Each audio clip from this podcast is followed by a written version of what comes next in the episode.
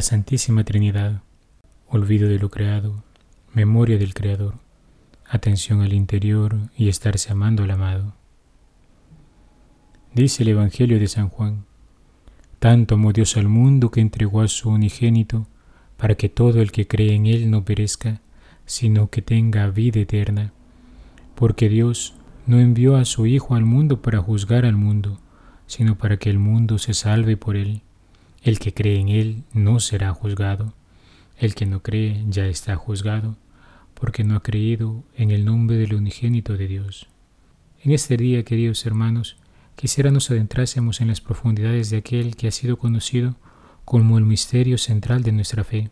Quisiera invitarles a entrar en este misterio de la Santísima Trinidad, y me gustaría hacerlo a través del corazón de Cristo, a través de su testimonio de amor. Las hermosas palabras del Evangelio de San Juan, que se leen particularmente para la solemnidad de la Santísima Trinidad, nos han dispuesto ya a descubrir este misterio excelso, sublime y profundo, bajo la óptica sencilla y familiar del amor. Así pues, en la medida de nuestras posibilidades, meditemos sobre la grandeza de nuestro Dios uno y trino, de su amor misericordioso y de la gloria de la cual nos hace partícipes por la gracia que ha derramado en cada uno de nosotros. Nos enseña el Catecismo de la Iglesia que el misterio de la Santísima Trinidad es el misterio central de la fe y de la vida cristiana. Es el misterio de Dios en sí mismo, es pues la fuente de todos los otros misterios de la fe, es la luz que nos ilumina, es la enseñanza más fundamental y esencial en la jerarquía de las verdades de fe. Toda la historia de la salvación no es otra cosa que la historia del camino y los medios por los cuales el Dios verdadero y único, Padre, Hijo y Espíritu Santo, se revela, reconcilia consigo a los hombres, apartados por el pecado, y se une con ellos. Nuestro amado Jesús anunció numerosas veces que hay un Padre que nos ama, que hay un Padre que nos ha pensado desde toda la eternidad, que hay un Padre que busca nuestra salvación, que hay un Padre que busca colmar los anhelos más profundos de nuestro corazón, que hay un Padre que busca librarnos de la esclavitud del pecado, ponle el nombre que quieras, y de sus consecuencias, para que podamos llegar a vivir a la altura de nuestra dignidad de hijo, que hay un Padre que no escatimado nada para hacernos gozar de su amor, y de una vida en comunión plena y perfecta con Él, que hay un Padre que ofreció a su único Hijo para que volviéramos a Él. Jesús nos anuncia también que Él es el enviado por el Padre. Él ha venido no solo para ser proclamador de una buena nueva, sino Él mismo es la buena nueva de salvación de la humanidad. Nuestro Dios tan santo y omnipotente quiso unir nuestra condición humana a su condición divina, y en el unigénito del Padre se unió a nuestra carne mortal. El Verbo se hizo carne y habitó entre nosotros, dice en su prólogo el Evangelio de San Juan. En Jesús, Dios y el hombre entran en una nueva relación. En su corazón laten el amor de Dios y el amor del hombre al unísono. En Jesús, Hijo del Padre, hemos sido salvados y redimidos. En Él el amor de Dios por nosotros llegó al extremo más grande. El amor de Dios se hizo misericordia. Él se entregó a la muerte por nosotros y resucitando la vida nos ha hecho renacer a una vida eterna. En Jesús, queridos hermanos, ustedes y yo entramos en una nueva relación con Dios, pues hemos sido hechos hijos suyos. En el corazón de Cristo también se nos revela el amor con el que el Padre le ha amado a Él y el amor con el cual Él ha amado al Padre. Con ese mismo amor nos ha amado a nosotros. Ese amor es la fuerza que viene de lo alto, que todo lo crea y que renueva la faz de la tierra es el amor que nos consuela, es el Paráclito, el Espíritu Santo, el que habría de iluminar y encender el corazón de todos los que gozamos de esa vida nueva de la gracia. Es Él quien guía y acompaña a la Iglesia recordándole todo lo que Jesús nos enseñó y llevándonos a la verdad plena. Es Él quien nos santifica y nos eleva a las alturas para las cuales fuimos creados.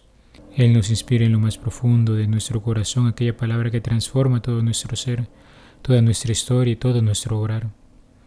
Así, queridos hermanos, en el corazón de Jesús, ustedes y yo entramos en una nueva relación con este nuestro Dios que es uno y trino.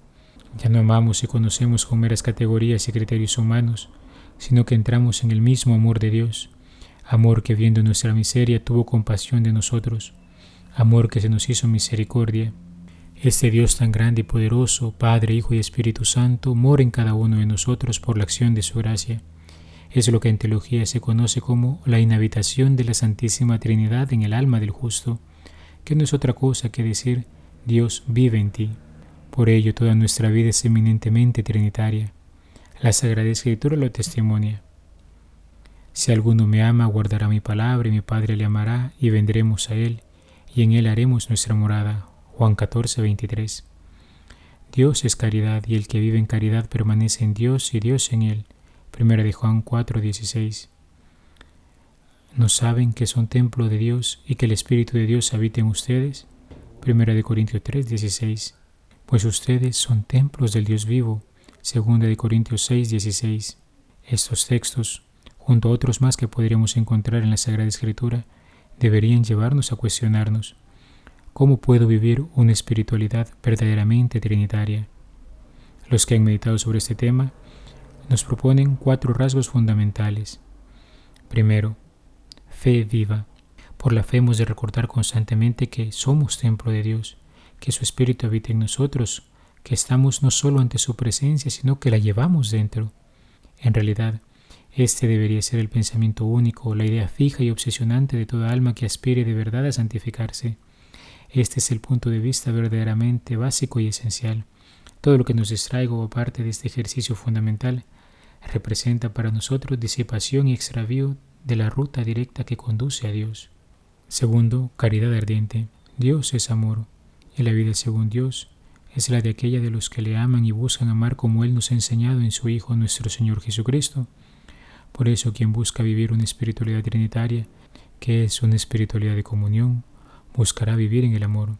Tendrá muy en cuenta lo que San Juan de la Cruz decía cuando escribió, a la tarde de la vida te examinará en el amor. Aprende a amar a Dios como Dios quiere ser amado y deja tu condición.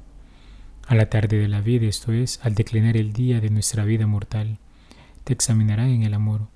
La caridad constituirá la asignatura única, o al menos la más importante, de la que habremos de responder ante el Supremo Examinador, como lo vemos en el Evangelio de San Mateo capítulo 25. Aprende a amar a Dios como Dios quiere ser amado, esto es, con todo tu corazón, con toda tu alma y con todas tus fuerzas. Y deja tu condición, deja ya tu condición humana, tus miras egoístas, tu manera de conducir puramente natural.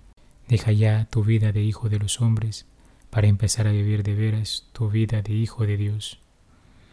Tercero, recogimiento profundo. Es preciso, sin embargo, evitar la disipación del alma y el derramarse al exterior inútilmente. En cualquier género de vida en la que la divina providencia haya querido colocarnos, se impone siempre la necesidad de recogerse al interior de nuestra alma para entrar en contacto y conversación íntima con el Padre, el Hijo y el Espíritu Santo.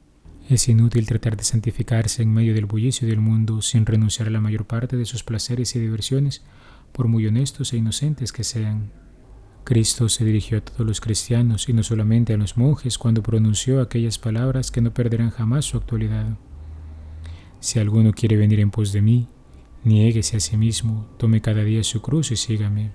De ese recogimiento, de esa contemplación, obtendremos la fuerza para todo nuestro apostolado, nuestra misión en la Iglesia, porque lo contrario, la contemplación no es la acción, sino la dispersión. Cuarto, actos fervientes de adoración. El recogimiento hacia el interior de nuestra alma ha de impulsarnos a practicar con frecuencia fervientes actos de adoración a Dios. En esta línea son útiles las llamadas devociones trinitarias recitar pausada y meditativamente el Gloria al Padre y al Hijo y al Espíritu Santo. El Gloria que cantamos en la misa es una magnífica plegaria trinitaria, impregnada de alabanza y de amor.